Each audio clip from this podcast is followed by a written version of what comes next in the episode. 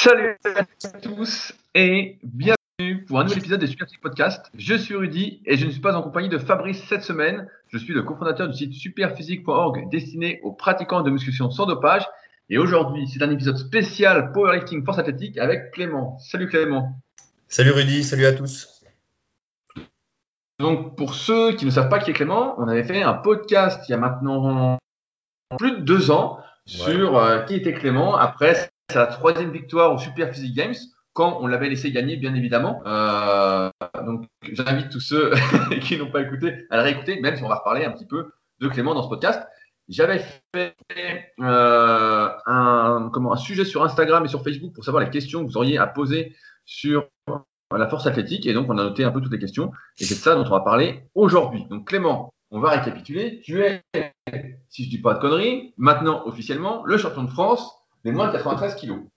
Voilà, c'est ça. Donc, euh, je suis officiellement le champion de France 2019, du coup, suite à, au contrôle positif pour dopage de mon adversaire euh, lors des derniers championnats de France. Et là, je suis en, sur la fin de ma préparation euh, pour bah, les championnats de France 2020 qui ont été reportés. Donc, qui auront lieu au moment où on met ce podcast-là, dans deux semaines. Sachant qu'on met le podcast vendredi, qu'on est mardi, donc deux semaines après le championnat de France.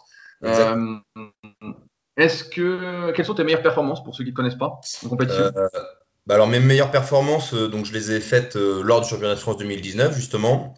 Donc j'avais réalisé en moins de 93 735 de total avec un squat à 260 kg, un développé couché à 187,5 et un soulevé de terre à 287,5.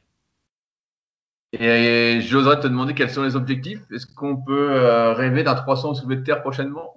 Ouais, je, vu, ce que, vu ce que je fais en ce moment, c'est pas tout du tout à exclure. Donc, euh, on verra. Pour l'instant, il n'y a rien de fait. Puis l'état de forme le jour J et le choix des barres et ce qu'il y a à faire, c'est toujours aléatoire. Mais, euh, mais normalement, si tout va bien, je pense et j'espère pouvoir être dans ces eaux-là. Tu connais un peu tes, tes adversaires? Tu sais qui, euh, qui va te donner le à retordre Ça va être très très fort, ça va être très tendu. Euh, il y a beaucoup de concurrence euh, avec des mecs qui pour qui c'est la première année de compétition ou des juniors qui montent.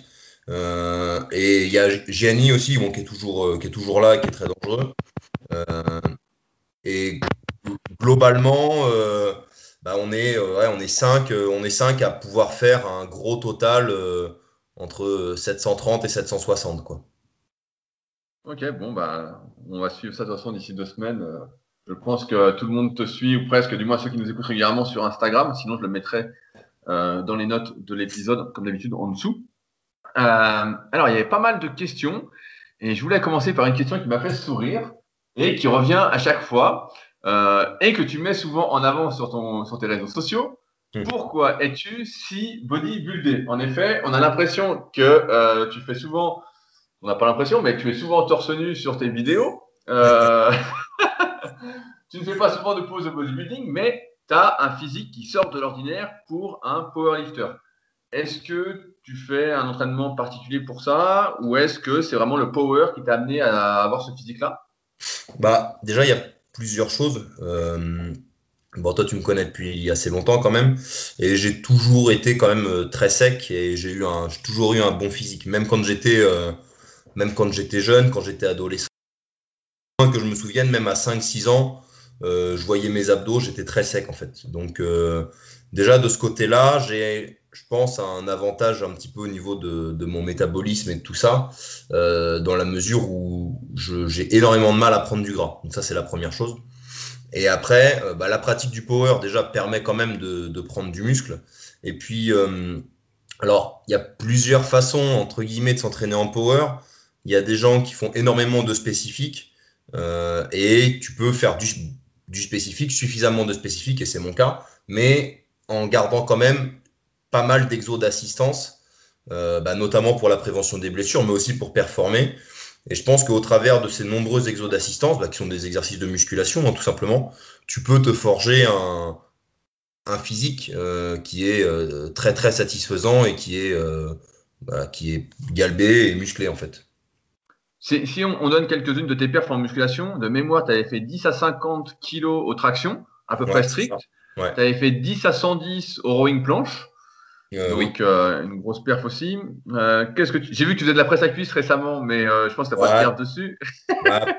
presse, presse, à cuisse, c'est toujours délicat à dire parce que celle que j'utilise là au club, là, bon, elle est toute vieille. la sangle, elle doit faire 7 ou 8 cm de, de large, donc il y a des frottements de fou et je mets pas très lourd. Après, j'ai déjà eu des presses où je mettais 400 et finalement c'était plus facile que celle-ci quand je mets 200. Quoi. Sinon, au dips, j'avais fait euh, j'avais dû faire 9 euh, ou 10 à 75 kg de lest, un truc comme ça. Euh, sinon, ouais, bah, surtout sur les exos de dos où je suis pas mauvais. Et puis, mais après, parce que le dos, bah, c'est quelque chose que justement en powerlifting, on, se doit de beaucoup travailler bah, pour des notions d'équilibre et puis aussi pour des notions de performance. Et puis je pense que ça fait partie aussi de mes points forts naturels. Donc donc c'est pour ça au niveau du dos, je pense que j'ai des bonnes performances. Bah, justement, tu vois, la, prochaine question, ça parle de génétique euh, pour le powerlifting. Et euh, moi, la première fois que je t'ai vu, en fait, j'ai vu que tu n'avais pas trop. Quand, quand tu es normal, en tout cas normal, en position relâchée, euh, debout, on a l'impression que tu es plutôt plat, que tu n'as pas de cage. Et justement, quand tu fais, tu te mets en position pour le développer couché, ça te fait une cage énorme. Tu arrives vraiment à sortir à fond. Mm. Et tu me corrigeras si je me trompe, mais j'ai l'impression que c'est vraiment en partie grâce au dos, à ton développement du dos, de l'épaisseur notamment, tu arrives vraiment à rétracter à fond euh, les épaules, ce qui fait que ça te sort la cage alors que euh, en temps normal, euh, tu es assez plat. Quoi. Bah, au niveau morphologique, c'est vrai que je suis plutôt, plutôt longiligne quand même, donc c'est un avantage sur un exercice comme le soulevé de terre, et pas forcément au squat, pas forcément au coucher. Mais effectivement, comme j'ai une bonne mobilité thoracique, une bonne rétractation des omoplates, j'arrive assez bien à ponter et à limiter ma, trajectoire au bench. Et en fait, ce qui fait que mes coudes euh, ne descendent pas sous la ligne de mes épaules. Je casse pas la parallèle quand je bench. Donc en fait, euh, mécaniquement, ça donne un avantage énorme par rapport à quelqu'un qui descendrait le coude sous l'épaule. Euh, bah, c'est comme si au squat, tu te mettais à faire que des demi-squats et que tu faisais plus des squats complets. Donc la différence entre un demi-squat et un squat complet, elle est monstrueuse. Et du coup, grâce à ça, c'est vrai qu'au bench, j'arrive bien à compenser le fait d'avoir d'assez longs bras. Et après, au squat, ça a été compliqué pendant longtemps. J'ai eu un très mauvais squat pendant longtemps. Euh, et puis, bah, petit à petit, en m'entraînant, en travaillant un petit peu sur le, le bracing, tout ça, j'ai réussi à, compenser un petit peu ces leviers pas terribles et à exploiter un peu plus mes forces au niveau chaîne postérieure. Et c'est vrai que bah, depuis, euh, allez, on va dire trois ans et le début du coaching avec Alex, mon, mon squat a vraiment, euh, vraiment explosé. Puisque là, je suis sur un peu plus de 260 maintenant. Et à l'époque où j'ai commencé avec Alex, je plafonnais à 2,25 ou 2,30, un truc comme ça. Tu, parlais du bracing, est-ce que tu peux expliquer ce que c'est pour ceux qui ne connaissent pas? Euh, bah, En fait, euh, c'est euh, l'utilisation de la respiration et du blocage respiratoire pour favoriser votre gainage. Et en fait, bah, être le plus compact possible et être vraiment indéformable et gagner en gainage et en solidité. Si on devait l'imager, euh, bah, vous prenez une bouteille d'eau, une bouteille de cristalline vide, vous enlevez le bouchon, vous, l'écrasez, bah, la bouteille va complètement s'écraser euh, parce qu'elle n'y a pas d'air de bloquer à l'intérieur. Vous gonflez la bouteille à fond, vous fermez le bouchon, vous essayez de l'écraser et vous vous rendez compte qu'en fait la bouteille elle est beaucoup plus solide, beaucoup plus rigide et qu'elle s'écrase pas, qu'elle ne subit pas les, les pressions que vont lui mettre. Et ben, le bracing c'est un petit peu la même chose, c'est venir euh, par le travail de la respiration et puis bon, bah, des abdominaux euh, notamment, euh, activer au maximum votre gainage pour avoir ce, côté compact et être le plus solide possible et ne pas vous déformer sous une barre. Ouais, c'est une, bonne, une bonne image, hein, cette bouteille de cristalline. Hein. ouais, après, toi, tu es, plus branché sur d'autres sur d'autres eaux minérales, mais bon, c'est pas grave. bah... chez toi. mais donc, à la question, par rapport à tout ce que tu dis, quelle est la meilleure génétique pour le power? J'ai l'impression que finalement, il n'y en a pas une particulièrement, euh, puisque tu arrives finalement avec du travail à compenser en partie tes désavantages. Qui sont là pour toi, par exemple, le fait d'avoir des longs bras, d'être plutôt longiligne, euh, alors qu'on pourrait se dire que quelqu'un qui a une bonne génétique pour le power, c'est quelqu'un qui a des bras très courts, euh, qui a des jambes très courtes, mais à l'inverse, pour le soulevé de terre, il serait désavantagé. Voilà, c'est ça. En fait, le, le powerlifting, c'est pas si mal fait que ça au niveau du choix des mouvements. Alors, je pense que quand ils ont fait les mouvements, les mecs, ils n'ont pas réfléchi à ça, mais, euh, mais euh, en fait, euh, si tu es avantagé sur si es avantagé sur le squat et le coucher, souvent tu es vraiment puni au soulevé de terre. Et on se rend compte sur le très haut niveau que souvent les mecs qui gagnent, bah, c'est des mecs qui ont quand même un gros soulevé de terre. parce que quand tu as des longs bras et que tu es longiligne, tu peux compenser avec un soulevé de terre énorme et tu peux presque récupérer les 30, 40, parfois 50 kilos que tu as perdu sur le squat et le coucher. Donc il n'y a pas tellement de morphologie euh, type, même si je pense que c'est quand même plus facile de s'adapter à des segments un petit peu longs pour faire du squat et du coucher euh, que de réellement s'adapter à des segments courts pour faire du soulevé de terre. Parce que même si bon, tu peux un petit peu protracter tes épaules, tricher un tout petit peu pour virtuellement allonger tes bras sur un soulevé de terre, euh, si tu as vraiment des, leviers très très courts et un buste long au soulevé de terre, ça va être très compliqué pour toi. Alors que paradoxalement, c'est presque plus facile de compenser des leviers un petit peu longs en écartant un peu les pieds sur ton squat, en mettant la barre un petit peu basse, en, en pontant un petit peu au développé couché. Tu vas plus facilement arriver à compenser ces choses-là qu'arriver à compenser des, des leviers très très courts euh, sur un soulevé de terre. Donc, euh, moi, j'ai quand même envie de rajouter que la meilleure génétique pour le power, c'est celle qui permet de ne pas se blesser. Ouais, c'est vrai, c'est vrai. Mais après, ne pas se blesser, alors effectivement, il y a une, il y a une forme de, de génétique, parce que bah, on n'est pas tous égaux face à la blessure et face à, à la résistance, mais il y a aussi quand même euh, la façon dont tu t'entraînes, qui est très très importante dans le fait de ne pas se blesser que si tu t'entraînes n'importe comment, tu augmentes les chances de te blesser. Si tu t'entraînes intelligemment, même si tu ne supprimes pas les chances de te blesser, tu les, tu les limites quand même un petit peu. Et ben, la façon dont, tu bouges, dont tu t'entraînes, mais aussi ce que tu fais à côté, euh, comme prévention des blessures, ce que tu fais comme musculation, ce que tu fais comme, euh, comme rééquilibrage, comme renforcement, et tout ça. Et puis bah, l'hygiène de vie que tu as, le sommeil et toutes ces choses-là. Et en fait, un petit peu, une fois que tu mets toutes ces différentes choses bout à bout, un peu de génétique, un peu de qualité de mouvement, un peu d'intelligence dans ce que tu fais, un petit peu de prévention des blessures, un petit peu de renforcement, une bonne qualité de sommeil, et bah, à chaque fois, tu rajoutes des chances de, de ne pas te blesser, de progresser plus, parce que quand tu te blesses pas, tu progresses, et puis de durer dans le temps et de pouvoir performer au long terme.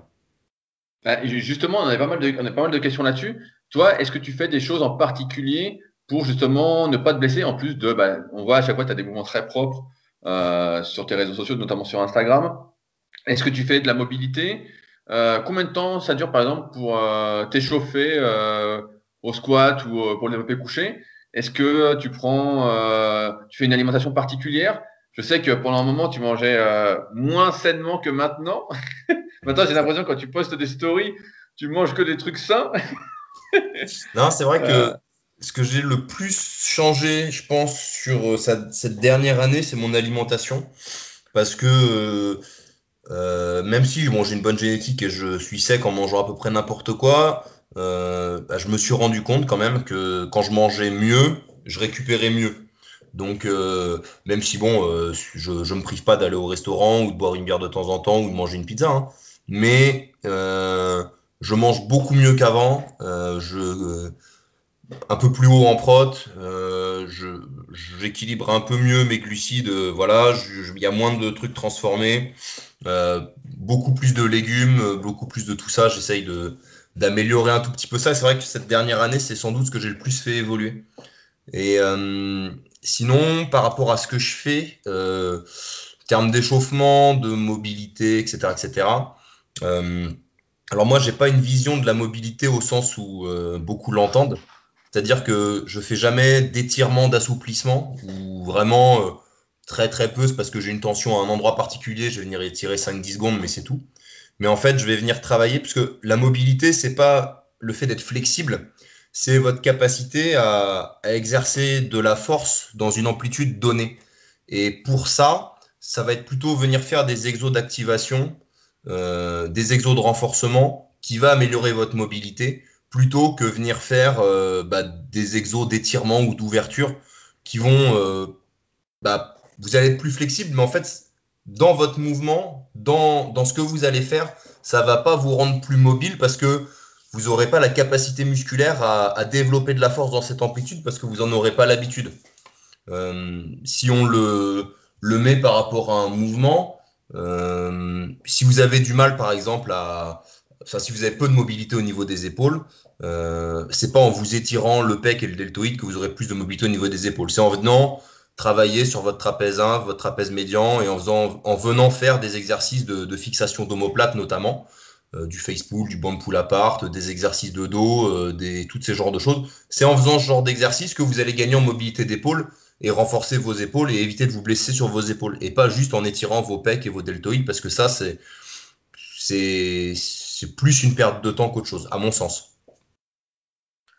Est-ce que c'est des choses que tu fais à l'échauffement, par exemple, avant de faire des développés couchés euh, Ouais, en niveau, niveau échauffement, alors, euh, euh, bon, moi souvent, le développé couché, il arrive après le squat, et j'ai rarement du développé couché directement. Mais j'ai une routine d'échauffement qui dure une quinzaine de minutes, mais c'est vraiment que des exos d'activation.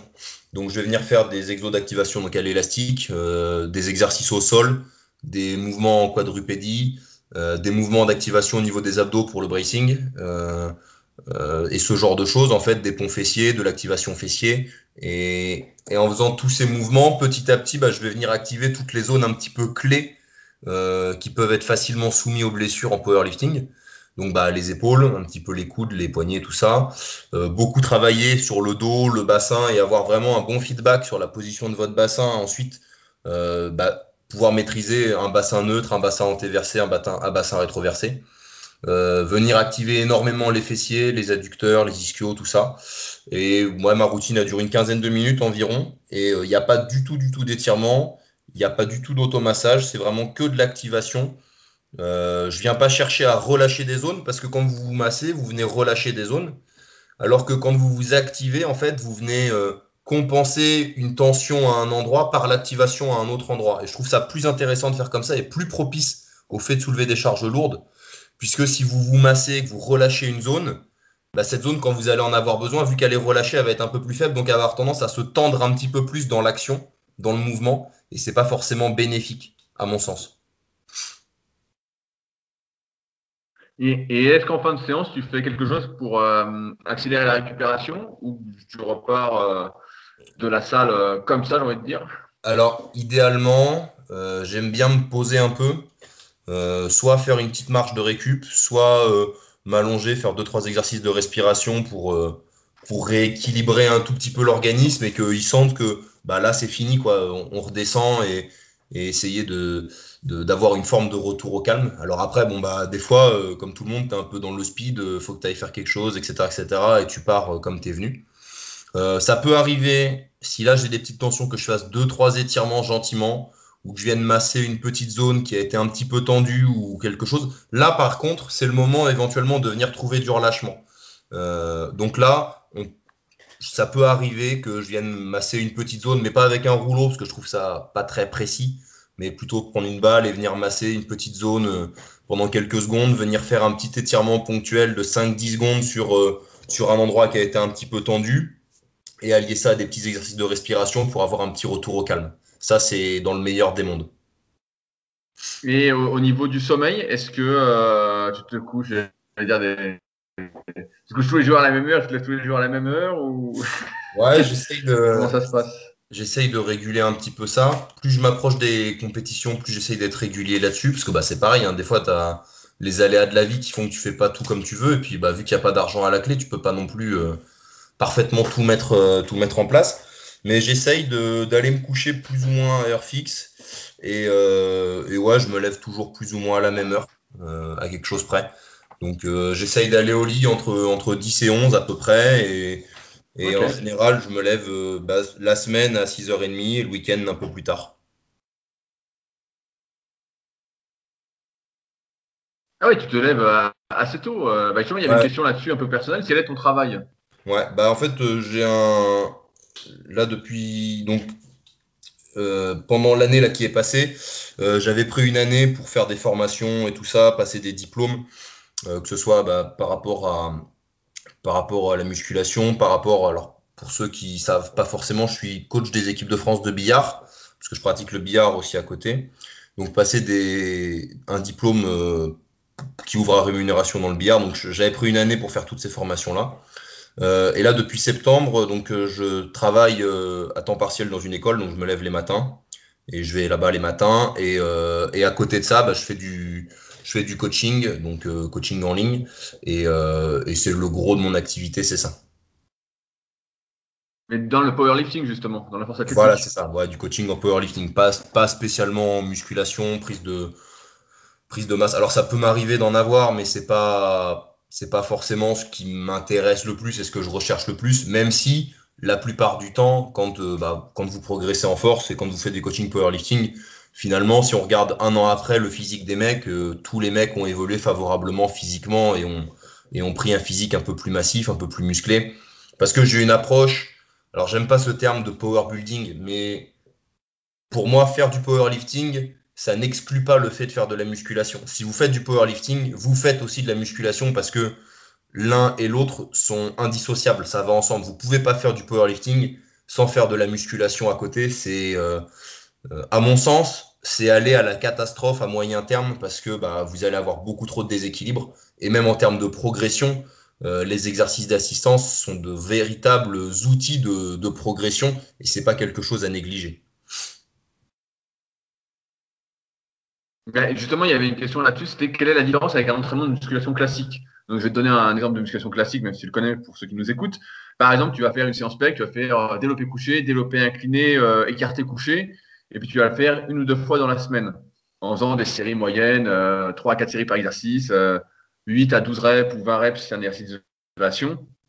Euh, ça ressemblerait à quoi une séance euh, de power euh, pour le développer couché? Puisque là, justement, on ne va pas travailler pour les pecs, mais pour le mouvement. Bah, alors, en fait, il y a plusieurs approches possibles. ça va essentiellement dépendre quand même du profil du, de la personne et de l'athlète puisque selon les profils, on va pas forcément mettre le même type de séance. Souvent, dans l'entraînement powerlifting, on va pas forcément euh, mettre. Enfin, c'est souvent qu'on va mixer deux mouvements de compétition ensemble. Par exemple, faire squat, développer couché et quelques exercices d'assistance. Euh, ou euh, soulever de terre, développer couché, quelques exercices d'assistance. Ou alors faire ce qu'on appelle une séance SBD avec squat, développer couché, soulever de terre. Mais on peut aussi imaginer euh, un format euh, un petit peu plus hybride avec euh, la musculation où on va faire bah, le squat, un peu de soulevé de terre par exemple, et des exercices d'assistance plutôt sur le bas du corps. L'idée c'est on est en fait, on n'est pas tellement sur le split, on va être plutôt sur soit full body, soit des, des, genres de half body. ça va vraiment dépendre de, bah, à quelle période est l'athlète, de quoi l'athlète a besoin, quel est son niveau, quel est son bagage, quels sont ses objectifs, quelle temporalité dans ses objectifs. Et tous ces blocs de travail, ils sont amenés à évoluer, c'est-à-dire que ce qui va être son besoin, euh, je sais pas moi, en janvier, va pas forcément être le même besoin en juin, et ça va pouvoir évoluer. Après, pour répondre un peu plus précisément à ta question, si on se dit on fait une séance développé couché, euh, bah, on peut imaginer qu'il va y avoir un gros volume sur le développé couché avec euh, plutôt des barres un petit peu plus lourdes, pas être tellement sur de la série de 8-10, mais aller sur de la série un petit peu en dessous. Et ensuite, avoir des exercices d'assistance. Alors, ça peut être sur les pecs, on peut avoir du développé alter, là pour le coup en série un peu plus, longue, du 8, 10, 12. des exercices de dos, du triceps, des biceps, des exercices de fixation d'omoplate, l'arrière d'épaule, etc., etc. Et on va essayer de venir cibler les muscles qui sont travaillés dans le mouvement et pas forcément voir une séance PEC, mais voir une séance autour du développé couché. Euh, donc en venant travailler bah, les différents muscles utilisés dans le développé couché, à savoir bah, les pecs, les épaules, les triceps, le dos, euh, l'arrière d'épaule, etc., etc.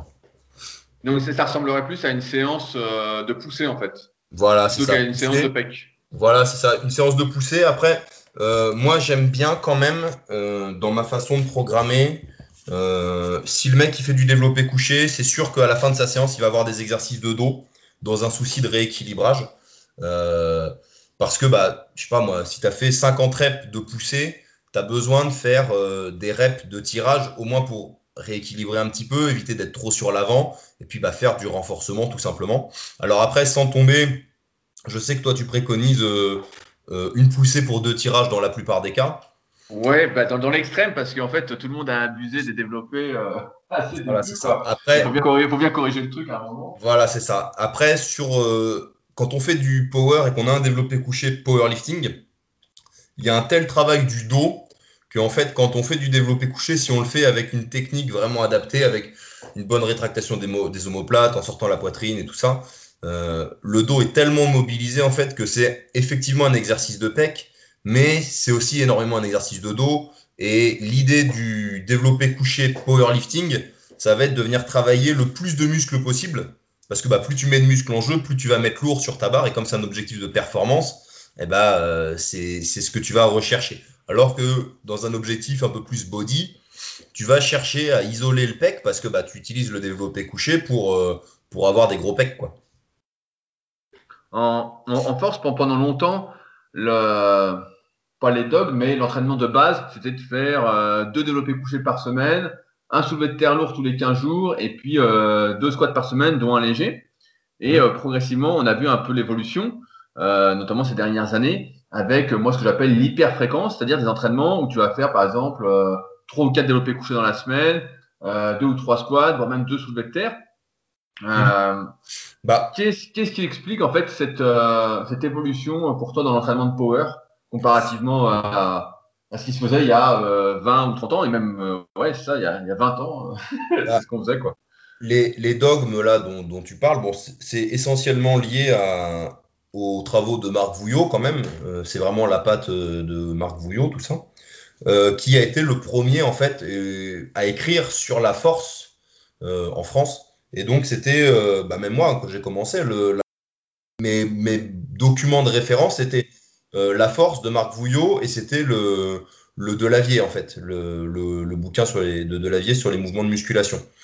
Parce qu'il n'y avait rien d'autre. Et euh, bah, ça a évolué, les réseaux sociaux, YouTube, et tu vois ce qui se fait un petit peu ailleurs, et tu te rends compte que les mecs, ils sont beaucoup plus forts ailleurs, et que les mecs, bah, ils font du squat euh, trois fois dans la semaine, ils font du développé couché, tu dis deux, trois fois, mais on est plutôt sur 4-5 euh, pour euh, certains. et tu te rends compte que bah, plus tu vas venir travailler un mouvement fréquemment dans la semaine, donc en augmentant ta fréquence, et eh bien, plus tu augmentes ton stimuli et la régularité de ton stimuli. si tu fais du développé couché deux fois dans la semaine, alors c'est très vulgarisé, mais le, le, stimuli que tu provoques n'est pas suffisant pour progresser. Et en fait, tu es en phase de désentraînement entre tes deux développés couchés de la semaine. Euh, alors, c'est pas vrai forcément pour tout le monde, c'est pas vrai à toutes les périodes. Hein. mais alors que si tu montes à trois ou quatre développés couchés, bah, d'un développé couché à l'autre, d'une séance à l'autre, tu n'es pas en désentraînement par rapport à la séance d'avant. Le risque, par contre, de l'hyperfréquence, surtout quand tu n'y es pas préparé et que tu, tu passes directement de 2 à 4 par exemple, c'est que bah, tu n'as pas le temps de récupérer non plus entre tes séances et tu prends le risque de te blesser.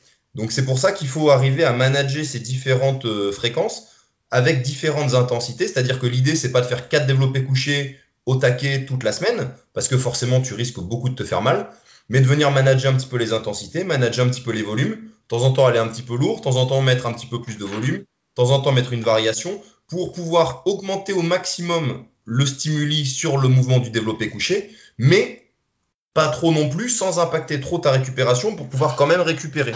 Et c'est là toute la difficulté du, coaching en force athlétique, c'est que ce que j'ai expliqué sur le développé couché, il faut que tu arrives à le manager sur les trois mouvements et à le manager aussi un petit peu sur l'assistance pour que ton mec il progresse le plus possible, mais sans jamais se blesser. Et c'est là où ça devient compliqué et où euh, le travail du coach prend tout son sens et où le terme individualisation prend tout son sens parce que ce que moi je vais pouvoir encaisser après 10 années d'entraînement, c'est pas ce que euh, un mec qui débute va pouvoir encaisser ou euh, un mec de, de 60 kilos qui a 4 ans d'expérience va pouvoir encaisser. Et en fait, chacun va être très très différent en fonction de sa morphologie, en fonction de son bagage et en fonction de nombreux éléments. Et ça, c'est très très compliqué de trouver la bonne combinaison pour chaque athlète.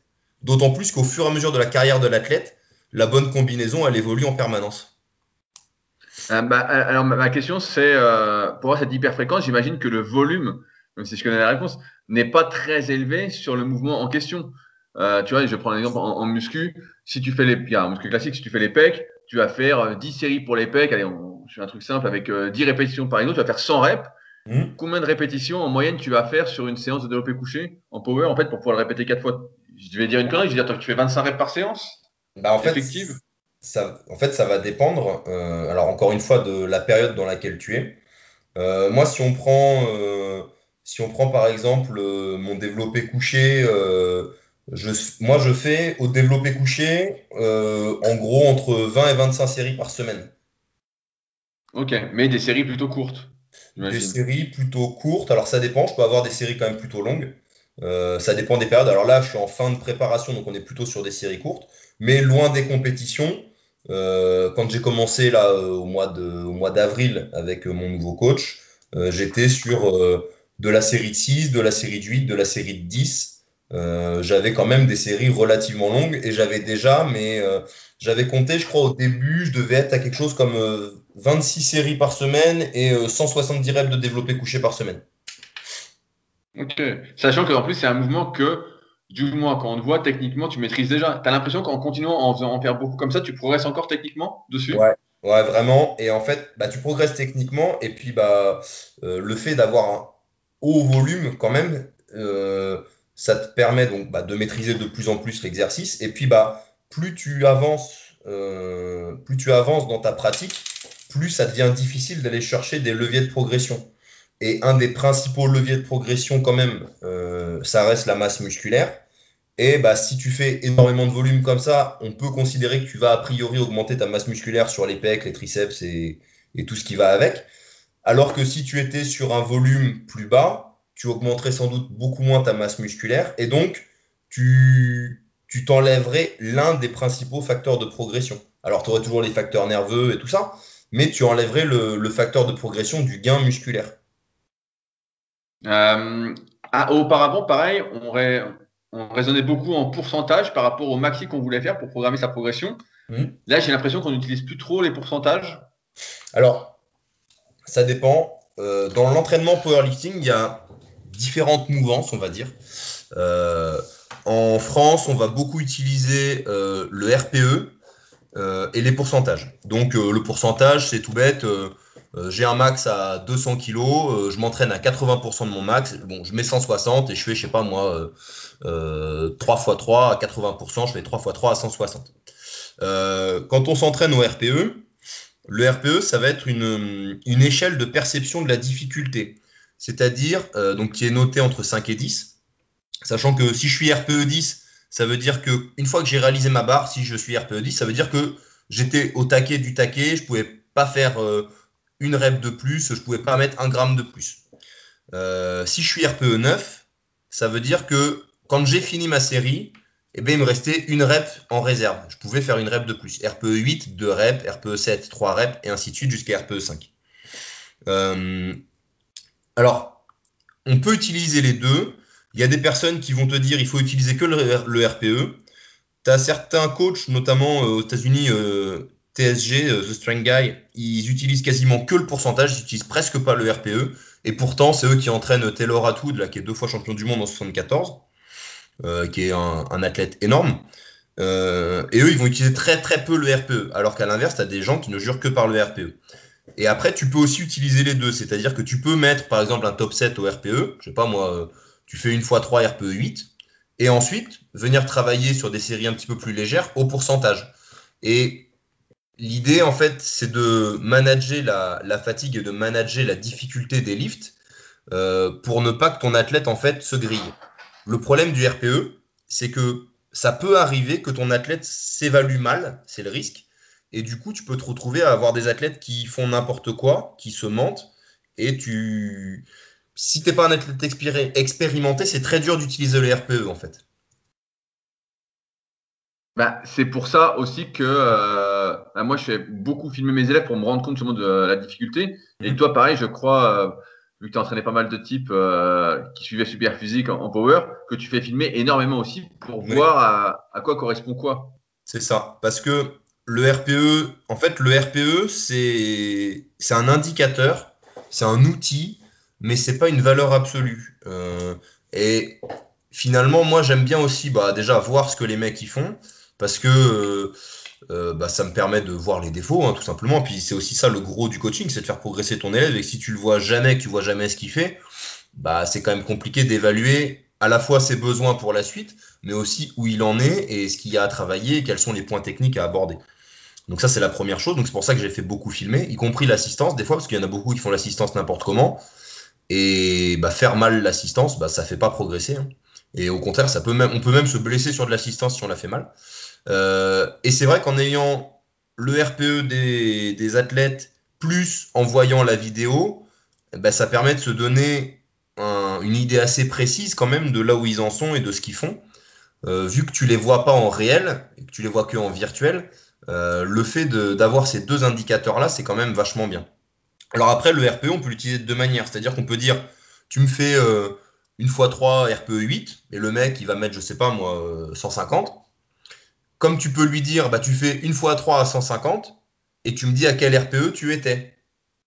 Donc tu peux vraiment l'utiliser dans les deux sens. Le RPE, c'est à la fois une façon de noter. Si l'athlète il dit bah j'étais RPE 6,5, 6, 6,5, tu dis ah ok, bon ben il y a de la marge, on peut encore monter. S'il dit j'étais RPE 9, tu dis ah bon ben on va manager différemment la montée en intensité. Tu vois, et en fait, grâce à cet indicateur-là, tu peux calibrer la suite. Donc c'est vraiment un très bon outil.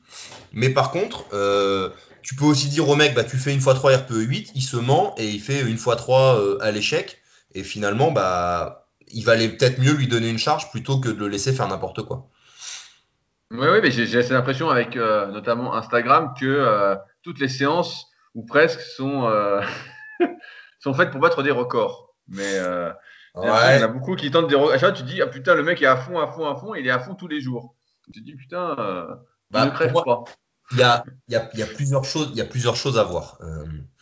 Il y a ce qu'on va appeler euh, la fougue de la jeunesse, tu vois. Et toi, tu as connu ça parce que bah, tu as fait du power aussi.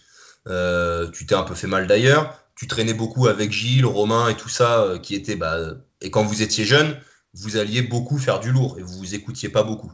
Et donc, en fait, ce que beaucoup de jeunes font aujourd'hui, c'est ce que vous, quand vous étiez jeune, vous faisiez. Ce que moi, quand j'étais jeune, je faisais. C'est ce que beaucoup feront encore. parce que bah, tu es jeune, tu te sens invincible et tu y vas. Quoi. Euh, ça, c'est la première chose. Et puis, tu as l'effet pervers des réseaux sociaux, à savoir, euh, vu que mon adversaire, il a posté euh, telle performance, eh ben, il faut que, faut que je réplique. Quoi. Et il y en a beaucoup qui ont tendance à faire la compétition sur Instagram. Et ça, ça peut être dommage parce que bah, tu construis moins quand tu fais ça. Tu construis pas ta force, en fait, tu testes ta force. Et c'est deux choses différentes.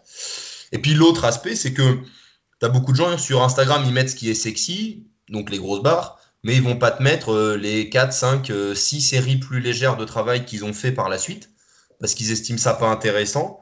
Et pourtant, c'est ces séries-là qui les font progresser. quoi.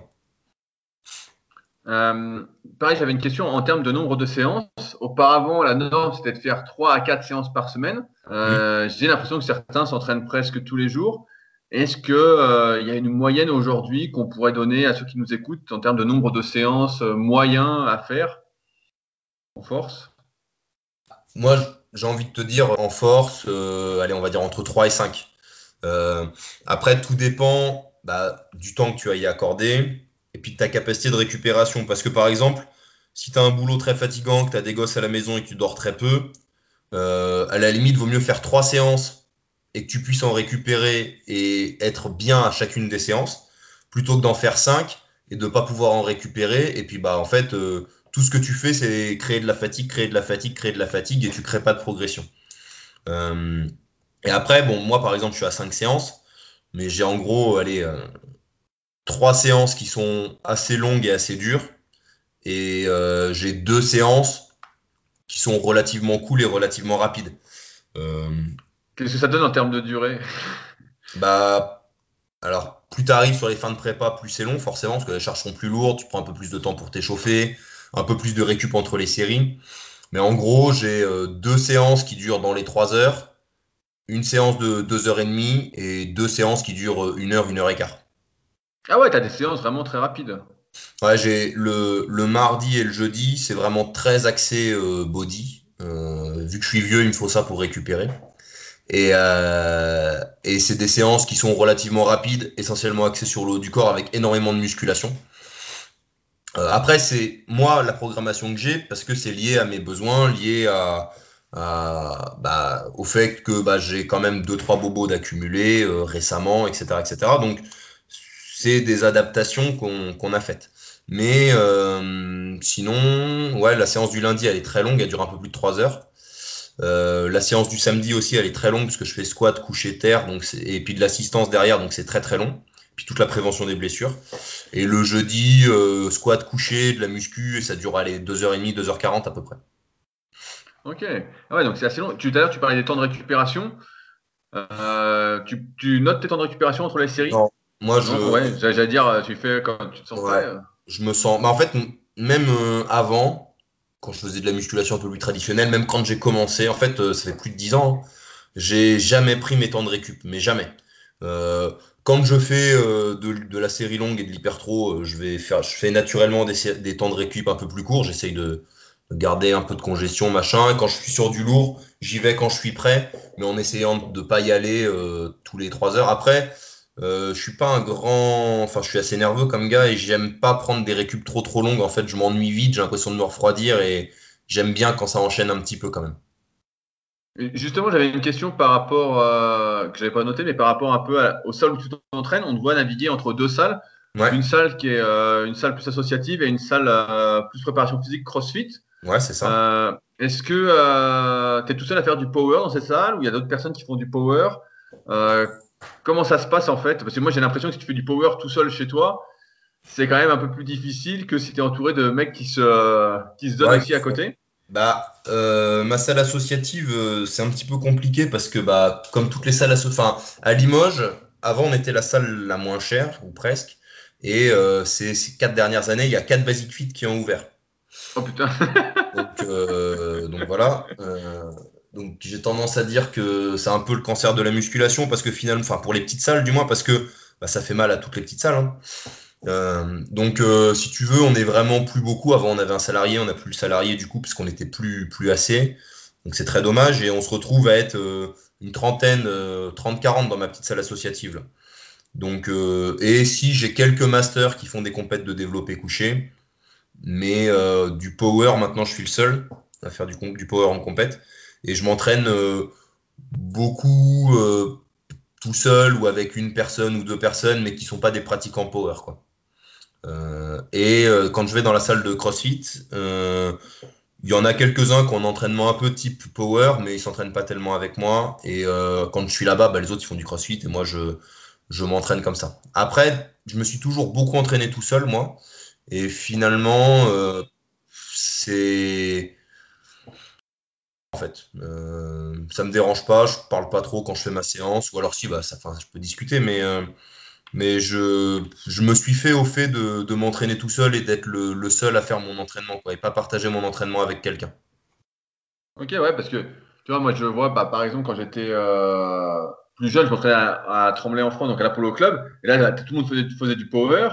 Et après, quand je suis arrivé sur Annecy, donc j'avais vachement progressé quand j'entraînais à Tremblay, forcément, et quand je suis arrivé sur Annecy, les premières salles où j'étais, bah, tu étais un extraterrestre dès que tu faisais du soulevé de terre, quoi. Tu vois, c'était vraiment le truc. Euh, donc, t'étais pas tiré vers le haut, alors que dans mon ancienne salle, j'étais tout le temps tiré vers le haut. J'avais tout le temps quelqu'un, euh, j'avais tout le temps un type qui allait faire un coucher à 160, à 180, euh, des fois à 200. Euh, et putain, il y a toujours un type balèze. Euh, et je me disais, merde, moi aussi, il faut que je fasse ça, quoi. C'est ça. quand, quand Après, dans ta salle, j'ai quand même l'impression, en tout cas, la salle associative, qu'elle est quand même, elle fait typer très muscu. Donc, moi, j'aime bien, c'est un peu l'ambiance ancienne salle. Et ta salle de, ta salle CrossFit Limoges, il y a quand même un gros niveau en CrossFit. Ouais. Alors, euh, ce que tu dis là, c'est un petit peu à double tranchant. C'est-à-dire que quand tu du monde euh, et de l'émulation, quand tu as une grosse barre à faire, une grosse barre de planifier, c'est cool parce que tu peux pas arriver en traînant des pieds en fait.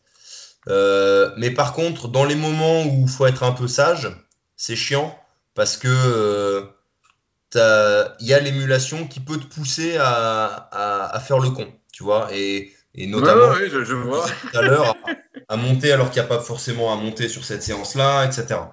Euh, donc c'est bien et pas bien, ça dépend en fait de ton caractère et de si tu es facilement embarquable ou pas. Euh, et sinon, concernant la salle de CrossFit, alors moi c'est j'ai eu la chance en fait parce que c'est une très belle salle et c'est encadré par des gens qui sont très compétents et j'ai eu la chance bah, de rencontrer euh, Ludo et Jocelyn. Donc Ludo, tu le connais un peu moins, mais en termes de prépa physique, c'est vraiment euh, top de chez top.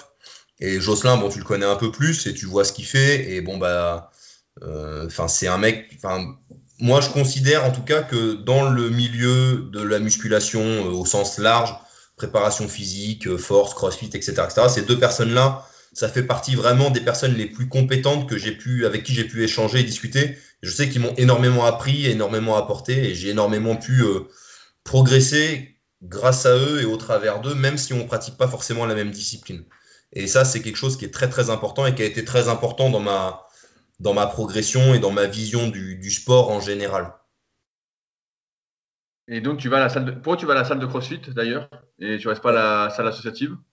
Bah, alors en fait, avant, euh, j'y allais essentiellement parce que euh, la salle associative, elle est ouverte que les après-midi.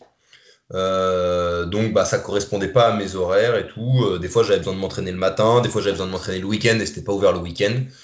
et j'étais allé à la salle de CrossFit pour ça. Et puis, bah, maintenant, ma salle associative, elle est ouverte 7-22 tous les jours. Ah ouais. ouais donc ça, c'est bien. T'imagines, 7-22 tous les jours, 150 euros l'année. Le matériel est quand même cool, tu vois on est 30. Ah putain. pas, non mais sans déconner, c'est pas un délire. D'ailleurs, si vous êtes de Limoges et que vous entendez ce podcast, venez à la SPTT Limoges, euh, c'est pas cher, 7,22 tous les jours et euh, vraiment, venez, vous serez bien reçus, c'est sympa. Et de temps en temps, on boit une petite bière à la fin de l'entraînement et ça, c'est pas mal. Voilà, ça, ça dérive comme Saint-Etienne, ça. Ouais, non, non, non, non, mais on est loin de. on est loin de synthé, t'es fou. Synthé, c'est pas à la fin de l'entraînement, c'est dès le début de l'entraînement. Et pendant l'entraînement aussi. Et euh, euh, Non, mais je veux dire, c'est bon enfant, c'est des, des, des, petites salles, en fait, qui. Bah, c'est ce que tu disais, toi, c'est ce que tu as connu un peu avant à Tremblay et tout. Et c'est des salles qui, de moins en qui existent plus vraiment. Et et tu sais, maintenant, bah, tu arrives, tu as ton casque sur les oreilles, tu te changes, tu parles à personne, tu fais ta séance, tu repars avec ton casque sur les oreilles et tu parlé à personne. Euh, tu rien échangé. Y a pas de En dehors du fait de t'être entraîné, il n'y a pas de plus-value dans ce que tu fais. Euh. Alors, je peux concevoir que des fois, euh, tu sois focus sur ton entraînement et que tu veuilles pas être dérangé et tout. même moi, hein, quand j'ai des grosses barres, je parle pas, tout ça. Mais je pense que dans la vie, il y a un moment pour tout et que c'est quand même dommage de. Parce que la musculation, au-delà de la du développement physique et de ce que ça t'apporte physiquement, tu as aussi euh, euh, des interactions sociales qui sont importantes. Et bah, je sais que toi, c'est un petit peu ce que tu cultives dans ta salle, la bonne ambiance, la discussion entre les gars, et ça t'empêche pas de bien t'entraîner. Mais c'est important d'avoir, je trouve, ce, cette approche-là et de pouvoir discuter et créer des liens avec les autres. Ouais, et moi je trouve que bah, comme tu parlais de Ludo et Jocelyn, je pense que c'est des choses en fait qui sont primordiales pour justement euh, un peu évoluer ensemble, en fait, grandir un peu dans ton approche. Parce que si tu es dans ton coin tout le temps, tu te remets jamais en question, tu discutes pas, tu n'as pas de rencontre, tu es, auto-centré. quoi. Et moi, j'aime bien justement ce, ce truc d'échange, en fait. C'est sûr que quand tu fais tes séries, il faut faire tes séries. Mais euh, après, quand tu es entre les exos, euh, si c'est pas très important, si c'est du renforcement musculaire pour toi, bah ouais, tu peux parler euh, entre les séries sans trop de soucis. Tant que tu t'appliques pendant la série, tant qu'il n'y a pas d'objectif de compétition, d'extension triceps à la poulie, tout va bien. quoi. C'est ça, c'est ça. Oui, parce que voilà, pour faire ton extension triceps à la poulie, tu peux causer en même temps. Si tu as un gros squat, si un gros squat très très lourd à faire et tout, enfin, tu vois, c'est pas la même démarche. Euh, la plupart des gens sont pas, enfin, surtout dans les basic fit, hein, sont pas des bodybuilders pro euh, qui jouent leur vie euh, pour avoir une carte pro ou pour avoir un gros résultat. Il y en a très peu et ils vont pas dans les basic fit, ceux-là d'ailleurs. Donc c'est dommage, je trouve, de passer à côté de l'interaction sociale et c'est dommage de passer à côté de l'échange. Et ouais, et moi, je sais que j'ai beaucoup appris, mais même pas forcément que en musculation, hein, aussi sur la vie. Et j'ai créé beaucoup de contacts et d'amitié avec des gens au travers de cette pratique-là. Et j'ai rencontré énormément de gens au travers de la musculation. Et, si tu viens avec ton casque, que tu parles à personne et que tu repars, et que tu es dans l'anonymat le plus complet, euh, bah, je, je trouve que c'est une société qui est pas terrible. Et puis, bah, tu, je suis pas sûr que tu grandisses à travers ça. Quoi. Euh, pour revenir sur euh, des questions plus musculation, plus force athlétique, il y avait quelqu'un qui demandait quels étaient les meilleurs exercices d'assistance et à quelle difficulté fallait-il les faire. Donc si j'anticipe un peu, tu vas dire que les meilleurs exercices d'assistance dépendent de chacun et de la période. Mais à quelle difficulté faut-il les faire? C'est ça la, la, vraie question. Je me dis, est-ce que tu planifies une progression aussi sur ces exercices d'assistance? Est-ce que tu définis une difficulté ou est-ce que tu mets euh, directement une charge, je sais pas, je vais dire une connerie, 3 x 12 à 70 kg Ou tu dis plutôt 3 x 12 à RPE 7 Comment ça fonctionne? Alors, ça va dépendre. Euh, déjà, au niveau des exercices d'assistance, euh, il y a deux choses. Il y a les exercices d'assistance qui vont être pour performer, euh, type, bah, je sais pas moi, plus tu auras des gros triceps, plus tu vas. Enfin, pour augmenter de performance, plus tu auras des gros triceps, plus tu auras un gros développé couché. Donc, le fait de faire, je sais pas moi, des dips ou des extensions triceps à la poulie ou du bar front ou j'en sais rien, va indirectement permettre à ton développé couché de progresser. Et puis, il y a les exos prévention des blessures, euh, bah, le fait de faire des exercices en, unilatéral, euh, le fait de venir faire un petit peu de renforcement fessier, un petit peu de fixateur d'omoplate, c'est pas des choses qui vont t'apporter une performance directe, mais qui vont te permettre de pas te blesser et qui vont te permettre de te rééquilibrer. Donc c'est vraiment deux types d'exercices d'assistance à, séparer. Euh, moi, de manière générale, à moins qu'il y ait un exercice d'assistance euh, vraiment ciblé, parfois j'ai des mecs qui me disent, bah, puis à côté de ça, j'aimerais bien progresser aux tractions. Donc là, je vais leur mettre des charges et leur faire évoluer les charges.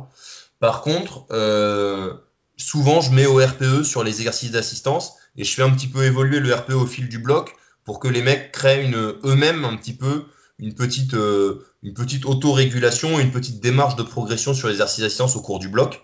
Euh, alors soit euh, en, jouant un peu sur les reps, soit en jouant un tout petit peu sur la charge. Euh, mais en général sur les exercices d'assistance, j'utilise plutôt le RPE et je les emmène très rarement ou voire pas du tout à l'échec ou alors sur des tout petits exos à la con, tu vois, genre band pull apart ou face pull ou des tout petits muscles ou même si tu vas à l'échec ou enfin c'est pas un problème, ça va pas, euh, ça va pas te rincer. Mais sur un exercice comme les dips ou le hip thrust ou j'en sais rien, je vais pas les envoyer à l'échec ou sur du RPE 9-10, jamais de la vie. Quoi. Euh, depuis le début du podcast, tu utilises souvent l'expression bloc. Euh, nous, on a tendance à utiliser l'expression cycle. donc toi, en fait, en force athlétique, donc vous faites des cycles, des blocs qui sont déjà prédéterminés en termes de nombre de semaines ou euh, vous laissez progresser tant que ça progresse dans ce bloc-là Alors ça, va dépendre, ça va dépendre de comment tu es par rapport à ton objectif et par rapport à la progression. Euh, par exemple, si tu es euh, à six mois d'une compétition, tu vois, le bloc, ça va, enfin, moi c'est la façon dont je programme. Ça va pas forcément être prédéfini, c'est-à-dire que je sais à une semaine près combien de temps ça va durer. Mais si par exemple, à la fin si j'avais prévu 4 semaines et qu'à la fin de la semaine 4, mon gars, il est dans, un, dans une bonne dynamique, que ça monte un peu mieux que ce que j'avais prévu, eh ben, je vais pas me priver de lui mettre une cinquième semaine pour faire monter un peu plus parce que vu que les RPE étaient pas si élevés que ça, eh ben, euh, on peut se permettre de monter un peu plus, ça va pas forcément impacter sa fatigue et sa récupération. Euh, si par contre le, la personne en question, elle est dans une phase plus proche d'une compétition et où tu as besoin de respecter une certaine temporalité au niveau des blocs, je vais prédéfinir que tel bloc il dure tant de temps. Mais après, au fur et à mesure du temps et du travail avec l'athlète, tu arrives à savoir quelle est la durée de bloc idéale pour quel athlète. Euh, c'est-à-dire que tu as des mecs qui vont avoir besoin d'avoir des blocs très courts de 3 semaines et de changer énormément. Tu as des mecs qui vont avoir besoin d'avoir des blocs très longs de 6 semaines. Euh, parce qu'ils vont ils mettent du temps à se mettre dedans et parce que si tu leur fais des blocs trop courts, bah, ça monte trop vite pour eux, ils n'ont pas le temps de s'adapter et ça marche pas. Et en fait, bah, quand tu connais ton athlète et que ça fait un certain temps que tu travailles avec lui, tu peux plus facilement savoir à l'avance. Quand tu commences avec quelqu'un, tu, évolues à l'aveugle et en fait, bah, tu fais évoluer, tu regardes comment ça se passe et en fonction de comment ça se passe, bah, tu prends des infos et puis tu, tu fais évoluer par la suite. Euh, en, musculation classique, pareil, on a des cycles un peu de base à suivre. Je te donne un exemple à la con sur Superphysique, par exemple. Pour progresser de coucher, on avait un type avant qui faisait du power au début des années 2000 et euh, il a donné le cycle 5x5, 5x4, 5x3. Et c'était bon, c'est un truc qui marche plutôt pas mal sur la plupart des gens. Est-ce qu'il y a des cycles comme ça spécifiques vraiment à la force athlétique euh, prédéfinis ou encore une fois, euh, il n'y a rien de prédéfini? Alors, euh, j'imagine qu'il y a quelques bases quand même. Mais après, chacun fait sa, sa tambouille. J'aurais tendance à te dire qu'il n'y a rien de prédéfini. Parce que là, dans ce que tu dis, euh, tu peux, alors si tu veux, tu peux faire ce, ce, ce, format-là. Ça, c'est quelque chose que je vais utiliser. Moi, par exemple, sur le, sur le mouvement de compétition, je vais faire euh, 5 x 5, le bloc d'après 5 x 4, le bloc d'après 5 x 3. Et au fur et à mesure, je repars un peu plus bas, je remonte un peu plus haut. Ça, c'est quelque chose que je vais utiliser.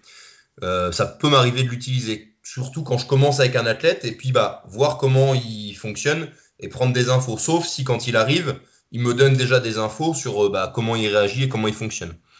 Mais à côté de ça, euh, ben, vu que tu as d'autres séances, euh, par exemple au développé couché, vu que tu as, je sais pas moi, trois séances ou quatre séances de développé couché dans ta semaine, même si un débutant, je n'en mets jamais quatre, si tu as trois séances de développé couché dans ta semaine, tu vas pas pouvoir faire 5 x 5, 5 x 5, 5 x 5 les trois fois. Donc, tu vas peut-être faire 5 x 5 sur ta première séance, enfin sur euh, ta séance numéro 1, et au fur et à mesure de ton bloc et de tes blocs, ça va évoluer en 5 x 4 puis en 5 x 3. Mais les, formats que tu vas mettre à côté sur les deux autres développés couchés vont être différents. Alors tu vas peut-être mettre un format en 3 x 10, et puis tu vas peut-être mettre une, variation qui va être liée à l'un de ses besoins, à, un autre format à nouveau. Et, tu vas faire évoluer en fait ces trois développés couchés un petit peu de manière... Euh, euh, alors, à la fois séparé parce que bah, tu vas chercher à faire progresser les trois séances, mais dans l'objectif final de faire progresser la séance 1 pour que bah, son mouvement de compétition soit lui qui évolue. Je sais pas si c'est un... Ouais, est-ce que tu te souviens, euh, je sais pas si tu as connu Joseph Pognier au ouais. couché qui lui recommandait, euh, bah, il faisait faire le 5 x 5 trois fois par semaine, mais il y avait une séance à 70, une séance, je sais plus, à 60%, et tu n'avais qu'une séance à 80%, quoi. ouais. Ah, ça, c'est le, c'est le 5x5 classique et ça rejoint un peu la, la Russian routine euh, qui est plutôt sur le squat. Moi, je suis pas du tout partisan de ça, euh, de manière générale, parce que euh, bah, enfin, je, je pense qu'il y a beaucoup mieux à faire en fait que de, que de faire ça. plutôt que de faire ton 5x5 à ses 60%, eh ben, tu fais un 3x10 par exemple à pareil 60%. Euh, et tu vas avoir un, quelque chose qui sera un peu plus métabolique et qui sera au final un peu plus intéressant. Et puis sur ton dernier mouvement, euh, plutôt que d'être léger à 70%, bah, tu vas pouvoir utiliser une variation, garder le même pourcentage, mais faire par exemple, je sais pas moi, du développé couché tempo si ton mec il a un problème de trajectoire, ou des pauses un peu longues s'il a tendance euh, pendant les pauses à avoir des instabilités, ou ce genre de choses. Et en fait, tu vas à la fois venir travailler sur différentes filières, mais tu vas aussi venir travailler par rapport aux besoins de ton athlète euh, et par rapport à sa technique. C'est-à-dire que bah, en, fonction de, en fonction de ses défauts techniques, tu vas devoir trouver les bonnes variations qui vont le faire progresser aussi techniquement. Ce que tu expliques là sur la théorie de Pognier, euh, bah, au final, ça peut être bien si ton mec il a euh, une technique absolument parfaite, bien calée, qu'il y a et qu'il n'y a rien à venir travailler. Et encore, ça n'existe jamais vraiment. Il y a toujours un petit, un petit point faible à aller chercher ou mettre un coucher serré plutôt qu'un coucher normal pour aller chercher un peu plus les triceps ou, euh, ou j'en sais rien, tu vois, un coucher à la cale. Ou, enfin, il y a toujours une variation que tu peux utiliser qui va être un peu plus, euh, un peu plus efficace, un peu plus bénéfique que juste de faire un, un 5x5, enfin de faire 3 5x5 dans la semaine à trois intensités différentes, à mon sens. Non, mais je vois très bien ce que, ce que tu veux dire. C'est là où je, voulais euh, t'emmener. et, et, au final, et au final, si on regarde les performances de l'époque et qu'on les compare avec les performances de maintenant, bah, tu te rends compte que ce qu'on fait maintenant, c'est sans doute mieux parce que les performances sont quand même euh, bien supérieures. Quoi. Et, et bah, j'ai lancé euh, une goutte d'eau. Alors, et quid du dopage alors? Comme on l'a vu déjà qu'avec le type qui t'avait battu l'année dernière, euh, il y avait déjà du dopage. Est-ce que euh, les pertes n'ont pas explosé d'un point de vue mondial parce qu'il y a le dopage qui a explosé aussi? Moi, alors, le, bon, le gars qui m'a battu, euh, bon, faut remettre un peu de contexte, c'est quelqu'un qui venait de la WPC et qui était vraiment un, dopé notoire. Euh, quand j'ai fini la compète, c'est pas compliqué, donc je fais deuxième, on fait le podium, tout ça. dans les trois jours qui ont suivi, soit en vrai, soit via message. Il y a au moins une vingtaine de personnes qui m'ont raconté une anecdote liée au dopage avec cet individu, tu vois. Et c'était pas toujours la même anecdote. Il y avait genre cinq ou six anecdotes racontées par 20 personnes et il y avait des anecdotes qui étaient récurrentes. Donc, tu sais, tu as un gars qui vient de dire Ah, il y a ça, tu peux te dire c'est une rumeur. Mais quand tu en as 20 qui te racontent, et tu en as plusieurs qui te racontent la même chose, euh, bah, c'est que voilà, c'était vraiment un dopé notoire. Euh, c'était un secret pour personne. Donc il s'est fait contrôler, il a été positif euh, et voilà, il s'en va. Je pense quand même que globalement, il y a beaucoup moins de dopage que ce qu'on peut croire et que Alors, il y a du dopage, hein, faut pas se leurrer. hein. Il y a des gens qui trichent et je ne me voile pas la face là-dessus. hein. Mais je pense quand même que c'est extrêmement dur de déjouer les contrôles, beaucoup plus dur que ce que certains disent. Euh, la preuve, c'est que si c'était si facile de déjouer les contrôles, les sportifs pros, on les choperait jamais. Et finalement, même les sportifs pros, on arrive à les choper très régulièrement. Quoi. Euh, et donc, si des sportifs pros qui, a priori, ont tous les moyens possibles et inimaginables pour s'en sortir, arrivent à se faire toper, je pense pas qu'un mec qui joue au petit chimiste dans sa cave, avec des produits qui viennent de Bulgarie ou de je sais pas où, il arrive à, à déjouer les contrôles et ou du moins à les déjouer au long terme. Tu peux peut-être les déjouer une fois, deux fois, mais tu les déjoueras pas sur une carrière entière. Donc je pense vraiment qu'il y a beaucoup moins de dopage que ce qu'on croit. Euh, il y en a, mais beaucoup moins que ce qu'on croit. Et je pense que l'évolution des performances, elle est liée à la fois à la démocratisation de la muscu, parce que tu le vois, hein, euh, les gens commencent de plus en il y a plus en plus de gens qui font de la musculation et ils commencent de plus en plus jeunes. Donc, euh, bah, fatalement, plus tu commences, plus as de gens qui en font, plus tu as de chances d'avoir une pépite. Et plus les gens ils commencent jeunes, plus tu as de chances qu'ils soient performants euh, tôt et qu'ils soient performants tout court. Et en plus de ça, les méthodes d'entraînement ont quand même beaucoup évolué. Euh, et puis tu vois bien, quand tu regardes un peu les entraînements que, bah, qui étaient dogmatiques il y a 20 ans et que tu regardes les entraînements d'aujourd'hui, bah, tu te rends bien compte que tout le monde, enfin, tout, toute personne de 90 kilos, maintenant, peut, en s'entraînant bien, faire 650 ou 700 de total. Il y a 20 ans, avec les méthodes d'il y a 20 ans, tu en as très peu qui y arrivaient. Est-ce que c'est ça Parce que, pareil, il y avait une question sur qu'est-ce qu'un bon niveau en power? Est-ce que quelqu'un qui fait 6,50 en moins, en moins 93, c'est un bon niveau? Bah, tout dépend ce que tu appelles bon niveau. Bah voilà, c'est c'est ça. bah. Tu vois, euh, le minima, alors je parle des 93 parce que bon, c'est ce que je connais le mieux, mais le minima 93, donc moi quand j'ai fait mon premier championnat de France, le minima national c'était 575. Ouais, Euh. c'est beaucoup plus bas que maintenant. On était, ce jour-là au championnat de France, on était euh, 17 ou 18, un truc comme ça. Aujourd'hui, le minima France en moins de 93, ça va être 680. Je crois que l'année dernière c'était 670. Et à 670, on devait être 16 ou 17 à l'avoir réalisé. Donc plus 100 kilos en 6 ans et en fait autant de monde qui y arrive.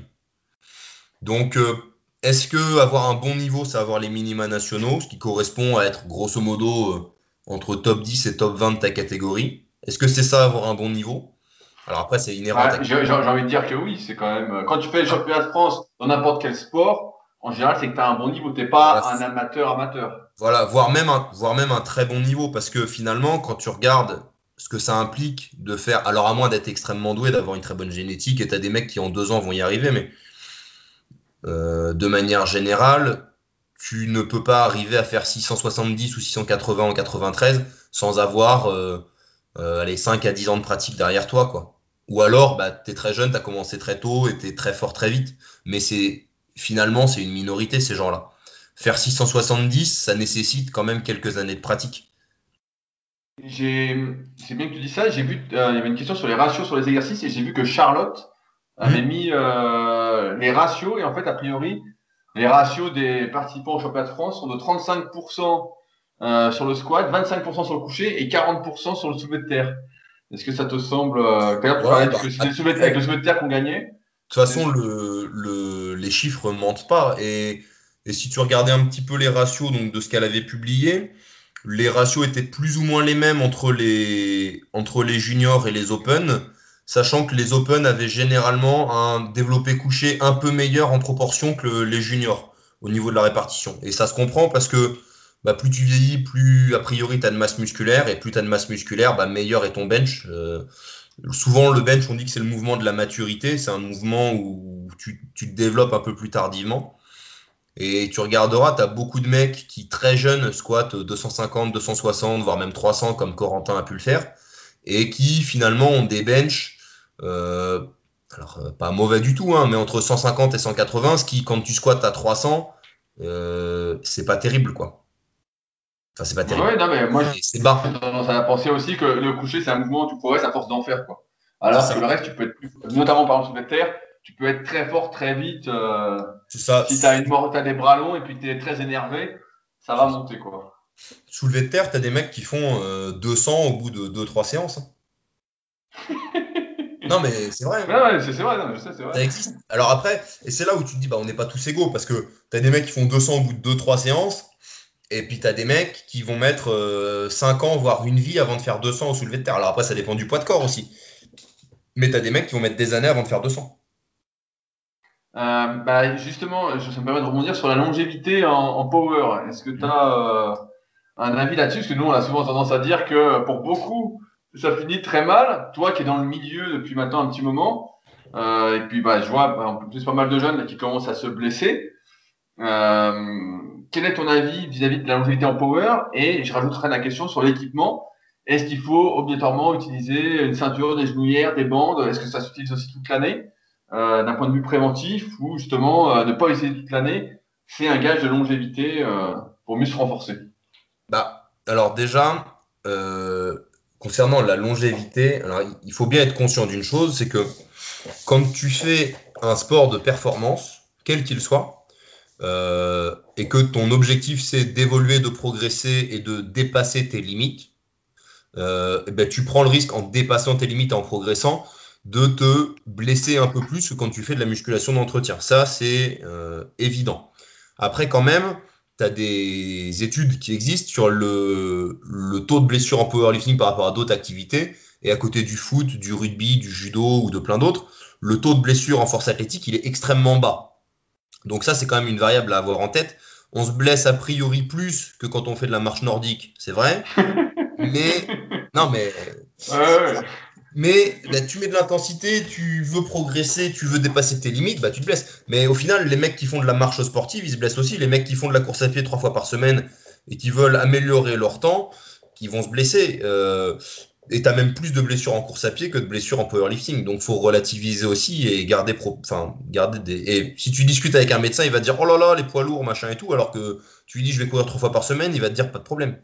Enfin, bref. Euh, donc, je pense qu'il faut garder ça en tête. Effectivement, tu prends le risque de te blesser de temps en temps, de te faire des bobos, d'avoir des problèmes. Par contre, je pense sincèrement que c'est un sport, si tu le pratiques intelligemment, avec euh, des cycles de progression, avec des blocs adaptés, avec des phases un petit peu plus légères de hors saison, euh, et que tu fais monter ton intensité progressivement et que tu construis vraiment à la fois ton physique et tes performances au long terme. Euh, vouloir être fort tout de suite la première année ou la deuxième année et euh, tout casser comme euh, certains, et que tu construis progressivement ce que tu fais, je pense que tu peux vraiment durer. Euh, si tu as une bonne technique, si tu gères bien donc, ton ratio fréquence, volume, intensité, si tu fais les bons exercices de renforcement, si tu manges comme il faut, si tu dors comme il faut, si tu fais vraiment ce qu'il faut, tu peux vraiment rester en bonne santé longtemps. Euh, prenons l'exemple parfait de la longévité, c'est Hassan El Beghetti, qui a plus de 40 ans, qui a toujours un niveau international open et qui a commencé ses premières compétitions en sub-junior à 15 euh, ou 16 ans et qui faisait déjà de l'international. Il a, euh, il a presque 30 ans d'international, il a des dizaines de médailles nationales et internationales à son actif. Alors il a eu des petits bobos, mais il est toujours dans le circuit et il est en bonne santé. Donc, je pense que tu peux durer si tu fais les choses comme il faut. Mais Hassan, c'est quelqu'un bah, qui s'entraîne intelligemment, qui euh, calibre ses, des cycles de progression, qui a une très bonne hygiène de vie à côté, euh, qui fait des soins à côté, qui fait de la kiné, qui fait tout ça. Et si tu fais tout ça, oui, tu peux durer dans ce sport, je le pense réellement. Et après, sur ta question sur l'équipement. Voilà, est-ce que tu euh, mets la ceinture toute l'année? Bah, encore une fois, ça va dépendre de tes besoins. Moi, je suis d'avis de ne pas la mettre toute l'année, de travailler un petit peu sans pour euh, développer un petit peu de gainage euh, personnel et euh, enfin ton gainage à toi. Et voilà. Après, il y a des périodes plus proches des compétitions, plus spécifiques, où là, il va falloir essayer de la mettre tout le temps pour pouvoir optimiser son utilisation. Si tu la mets jamais et que tu te dis tiens, je vais la mettre le jour de la compète, en fait, elle va plus te gêner qu'autre chose parce que faire le bracing avec une ceinture ou sans, c'est pas tout à fait la même chose et c'est pas tout à fait la même, euh, la même, euh, le même mécanisme. Euh, et bah, puis bah, la ceinture, c'est une aide énorme sur la performance aussi, il hein, ne faut pas se le cacher. donc le matériel, oui, tu, c'est pas forcément opportun de l'utiliser toute l'année. Les genouillères, personnellement, je les mets tout le temps parce que quand je les mets pas, j'avance moins les genoux, je me sens moins à l'aise, j'avance moins les genoux et j'ai tendance à avoir un mouvement beaucoup plus euh, cassé en avant. Donc j'aime bien les mettre tout le temps, les genouillères. Mais après, c'est perso, tu as des gens qui vont faire des cycles sans genouillères. Donc il n'y a pas tellement de dogme. Il faut faire ce que tu sens, mais quand même en ayant une idée euh, long terme, à savoir, bah, si tu penses que ne pas mettre la ceinture ou ne pas mettre les genouillères de temps en temps, ça va te permettre d'être mieux et de durer, bah, il faut que tu le fasses. Ou que ça va te permettre de progresser plus et de développer quelque chose de nouveau, il faut que tu le fasses. J'allais dire, si tu les mets tout le temps, euh, t'es pas vraiment un vrai guerrier, quoi. ouais, après, c'est tous les guerriers qui sont morts au combat et, et, dont on parle plus jamais et qui peuvent plus rien faire, euh, je préfère ne pas être un guerrier, du coup. Euh, tout à l'heure, tu as parlé du fait que tu étais coaché. Ouais. Et que tu étais coaché aussi auparavant. Là, tu as changé de coach. Tu travailles avec les Américains. Et moi, ma question, c'était euh, là, tu coaches, donc on voit que tu connais ton sujet, on voit que bon, tu maîtrises le truc. Et malgré tout, tu te fais coacher. Alors, ma question, c'est pourquoi? Ouais, bah, ça, c'est, enfin, on en avait déjà discuté dans l'ancien podcast, je me rappelle. Et mon avis n'a pas changé là-dessus. C'est-à-dire que si on prend tous les sports, sans exception, euh, tu prends Federer au tennis, tu prends Nadal, tu prends euh, Cristiano Ronaldo, tu prends euh, tous les meilleurs dans tous les sports de tous. ils se font coacher parce que bah, tu n'es jamais objectif sur toi et qu'à un moment donné, si tu veux performer dans quelque chose, eh ben, tu as besoin de te faire aider. tu sais, toi, tu aimes bien dire tout seul, on va vite et à plusieurs, on va loin. Bah, je pense que c'est un petit peu pareil sur le coaching, c'est-à-dire que si tu te coaches toi-même, tu vas peut-être euh, un peu plus facilement trouver ce dont tu as besoin, mais dans le money time, dans les moments de doute, dans tout ça, tu vas, tu vas merder quelque part parce que tu vas pas faire le bon choix. Et c'est important d'avoir une personne qui soit extérieure, en qui tu as confiance, que tu choisis sur sa compétence et, à qui tu délègues ta confiance aveuglément. Et une fois que tu lui as délégué ta confiance aveuglément, eh bien, tu laisses cette personne-là faire et tu suis le processus et c'est plus à toi de réfléchir. Toi, tu es athlète, quand tu es athlète, tu fais. Quand tu es coach, tu réfléchis. Pour les autres, ok, pas de problème. Mais quand tu es athlète, tu dois faire, faire au mieux avec ce que tu as, essayer de suivre les consignes. Après, ça t'empêche pas toi-même de venir améliorer des choses. Hein. mais tu peux pas à la fois réfléchir et pousser. Euh, la, force est trop compliquée pour ça. Il faut pousser à fond et faire ce qu'on te dit à fond et pas, euh, pas être entre deux. Si tu es entre deux en force, euh, bah, la barre, elle descend. J'ai tendance souvent à dire à, mes élèves que justement un des facteurs de la progression, c'est d'une part c'est d'écouter, mais c'est aussi de s'investir dans sa progression, c'est-à-dire d'essayer de comprendre ce, qu'on, ce que j'en fais faire, ce que euh, j'imagine ce qu'on te fait faire. Donc tu disais, tu disais juste à l'instant que justement tu essayes aussi d'améliorer les choses par toi-même. Est-ce que pour toi, pour tes athlètes, pour les personnes que tu coaches, c'est aussi important qu'elles s'investissent dans la progression? Bah c'est c'est pas que c'est important, c'est que si t'es pas investi dans ta progression, tu progresses pas ou peu.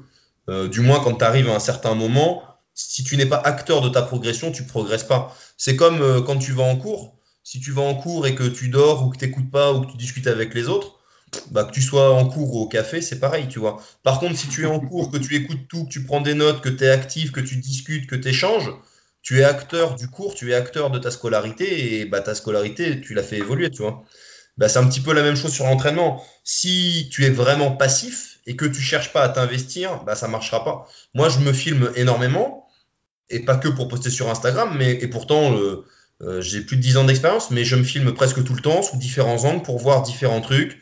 Euh, ah là, je fais ça, peut-être que je devrais faire un peu plus ci et tout, tu vois. Et après, je j'essaye d'améliorer. Et moi, je suis quelqu'un, sur chaque séance, j'essaye de me donner un ou deux objectifs. Donc quand j'arrive, je vois ce que j'ai fait à la séance d'avant, enfin, séance de squat d'avant et je vois qu'il y avait un truc qui allait pas, et ben focus dès mon entraînement, et ben j'essaye de me focaliser sur ça. Ok, euh, j'avais un petit shift à l'ange, j'essaye de faire en sorte que euh, j'avais une, activation du haut du dos qui n'était pas terrible, c'était un peu passif, j'essaye de mettre l'accent là-dessus. Et en fait, je mets un ou deux focus sur chaque entraînement par rapport à ce que je pense avoir besoin. Mais ça, c'est une démarche personnelle que j'ai, et je pense que c'est aussi un petit peu ça la clé de ta réussite, c'est que si tu n'es pas vraiment impliqué et acteur dans ce que tu fais, ça marche pas. Et quelque part, le fait de payer un coach, bah, c'est aussi une façon de, de t'investir. C'est à la fois un investissement personnel, mais un investissement financier. Euh, quand, tu payes, euh, quand tu payes 200 dollars euh, une, une, une, programmation, c'est pas pour la suivre à moitié. Quoi. je voulais conclure avec une dernière question qui est quelles sont les principales erreurs que tu as pu faire et qui ne sont pas à faire Parce que j'imagine que comme tout le monde, les tu as peut-être abusé des pecs. Non, ben, déjà, je n'ai jamais fait d'erreur.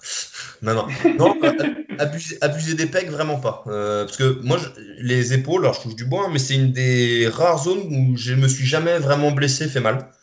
Euh, mais euh, si je devais, je pense que ça serait me faire coacher plus tôt, parce que pendant longtemps, alors ça m'a permis d'apprendre aussi des choses et de tester des choses sur moi et quelque part ça m'a appris des choses, mais me faire coacher plus tôt, je pense, pour progresser un peu plus, euh, enfin progresser dans de meilleures conditions plus tôt euh, et peut-être éviter de, parce que je me suis fait certaines blessures à une époque que je traîne encore un petit peu aujourd'hui et c'est ces blessures-là qui se réouvrent en fait. Et quelque part, bah, si à cette époque-là je les avais pas créées, ces faiblesses, eh ben, je les aurais peut-être pas aujourd'hui et du coup je serais peut-être moins embêté aujourd'hui. Et ça, c'est peut-être mon seul regret, c'est de m'être fait coacher très tard, alors que j'aurais pu progresser plus plus tôt et me faire moins mal. Et peut-être qu'aujourd'hui, je serais un peu plus loin et avec euh, un peu moins de, petits bobos à gérer à droite à gauche. Même si, bon, tout va bien, euh, voilà. Mais bah, tu as des petites gênes euh, à droite à gauche qui t'embêtent et, et, bah, si tu les as pas, c'est toujours mieux que si tu les as. Quoi. Bon, bah, je pense qu'on arrive au bout du podcast. je voulais euh, dire deux choses. La première, c'est qu'on peut te retrouver sur les réseaux sociaux. Alors, ton compte Instagram, est-ce que tu l'as en tête? Euh, CLTGD1, avec le 1, euh, le chiffre. Donc, CLT, ok, je mettrai ça. Euh, si on désire se faire coacher par toi en force, qu'est-ce qu'on fait? Comment on te contacte? Est-ce ben, qu'on t'écrit sur les réseaux sociaux ou est-ce que je peux faire contact par email? Directement ouais, euh, sur, euh, sur Instagram, en message privé, vous venez me parler, il n'y a pas de problème. De toute façon, je réponds à tout le monde, sauf les gens qui m'envoient des photos. Euh, voilà. Mais sinon, ouais, vous m'envoyez un message sur les réseaux, il n'y a aucun problème. on discute, on parle objectif. Et, et puis, bah, si vous êtes motivé, il n'y a aucun problème. Est-ce qu'on peut, donner un, email pour ceux qui ne sont pas sur les réseaux sociaux? Je sais qu'il y en a beaucoup qui nous écoutent qui sont un peu anti-réseaux sociaux. Euh, d'accord. Eh bien, euh, euh, Clem, C-L-E-M, tiré du 8, good, G-O-O-D, hotmail.fr. Voilà, bah super. Comme ça, les gens pourront savoir où te contacter. Vous pouvez m'envoyer un mail, il n'y a pas de, y a pas de souci. Vous, alors vous expliquez bien pourquoi c'est. Parce que sans doute que vous, non mais sans doute que vous allez être dans mes spams, donc euh, bah du coup, euh, voilà, c'est pour être sûr en fait de pas passer au travers. Et euh, je vous répondrai, il n'y a aucun problème. On parle objectif et comme je disais, pour moi le seul truc vraiment, je prends pas de gens qui sont pas motivés. Donc si vous êtes motivé, il n'y a aucun problème. c'est le seul, le seul prérequis, c'est vraiment ça. J'ai une blague, j'ai une blague pour finir. Euh, c'est pas, pas vraiment une blague, moi ça me désole un peu c'est que bah, tu vois bien un peu comment ça évolue le, le milieu de l'éducation, c'est que tout le monde veut des résultats, mais euh, de plus en plus ne veulent pas se donner les moyens euh, d'obtenir des résultats. Et donc, j'ai de, voilà, de plus en plus de personnes qui me contactent et qui n'ont aucun matériel pour s'entraîner, qui veulent pas aller en salle, qui n'ont aucun matériel chez eux et qui veulent des résultats. Et, j'en ai vraiment. Et cette semaine, c'est le gratin, parce que j'en ai eu cinq ou six qui m'ont contacté comme ça. Et je leur dis, bah, il faudrait à moi acheter ça, ça, voilà, des, des tu... de base, quoi. Tu leur, euh, tu leur files la, méthode l'a fait. ils veulent pas. Ils disent non, non, parce que moi, avec les poids, euh, je, je le sens pas, je veux m'entraîner au poids du corps et je veux être comme ci, comme ça. Et, ouais, donc, bah, euh, et donc bah, je, leur dis comme, je leur dis comme toi, je dis, bah, je, pas, moi, je, je mets une phrase bateau, je, mets, je passe mon tour. Ouais, c'est ça. Alors, je vais avoir le physique de Philippe. Je vais avoir le physique de Philippe, mais en mangeant au McDo et sans m'entraîner. Comment on fait? Non, mais moi, je, je pense que ça peut dériver comme ça. Donc, euh, c'est un petit peu le problème, c'est qu'il y a beaucoup de gens qui veulent de l'immédiateté. Et moi, il y a beaucoup de gens qui me demandent j'aimerais bien faire ça comme perf, combien de temps ça va mettre? Et en fait, bah, tu peux pas leur répondre parce que, enfin, comme j'ai dit tout à l'heure, tu as des gens en six mois, ils vont exploser. Tu as des gens, euh, ça va mettre du temps. Et, c'est vraiment compliqué. Et il y a beaucoup de gens qui veulent en fait devenir très fort très vite. Mais c'est pas possible quoi. Si tu veux devenir très fort, eh ben faut accepter de t'entraîner très dur, très longtemps et, sans t'arrêter et en faisant des efforts et en étant investi et tout ça. Et c'est des sacrifices. Hein. Je, et je comprends que tout le monde soit pas prêt à faire ça, mais il faut que tu aies un objectif qui soit en adéquation avec euh, avec ta motivation et avec ton engagement. Euh, tu peux pas devenir champion du monde en t'entraînant pas quoi. C'est pas possible. Non, mais tu l'as très justement dit, euh, il faut entre 5 et 10 ans pour avoir un bon niveau. Euh. voilà.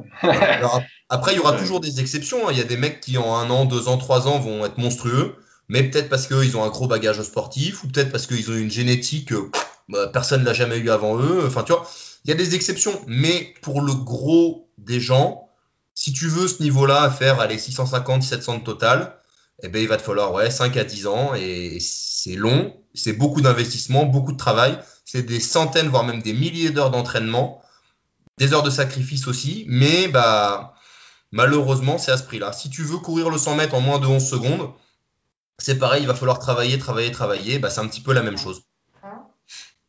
Bon, bah, ce sera euh, le mot de la fin. Donc, euh, merci encore Clément pour ton temps, pour ce, podcast spécial Power. J'espère que ça vous aura plu, que ça vous a donné pas mal de pistes pour progresser. Si vous avez des questions, n'hésitez pas à les mettre comme d'habitude sous le podcast ou euh, à nous les envoyer directement sur les réseaux, notamment soit à Clément, soit à moi. On vous répondra avec plaisir. et puis, si ça vous a plu, n'hésitez pas à le partager et à mettre des notes sur les applications de podcast. Ça nous aide énormément. Sur ce, et eh ben, nous, on se retrouve la semaine prochaine pour un nouvel épisode et peut-être euh, bientôt avec Clément, si ça vous a plu, pour des épisodes euh, spéciaux. Merci à toi en tout cas de m'avoir euh, donné la parole, c'est très gentil. Et puis. Mais je suis un mec gentil. Hein? Je, je, suis un mec gentil. Je sais que tu es un mec gentil depuis le temps. et puis, bah, merci à vous d'avoir écouté. J'espère que ça vous aura plu. Et puis, bah, si vous avez des questions ou même envie de juste discuter powerlifting, écrivez-moi, il n'y a, a, aucun problème, c'est avec plaisir. Allez, à la prochaine. Salut.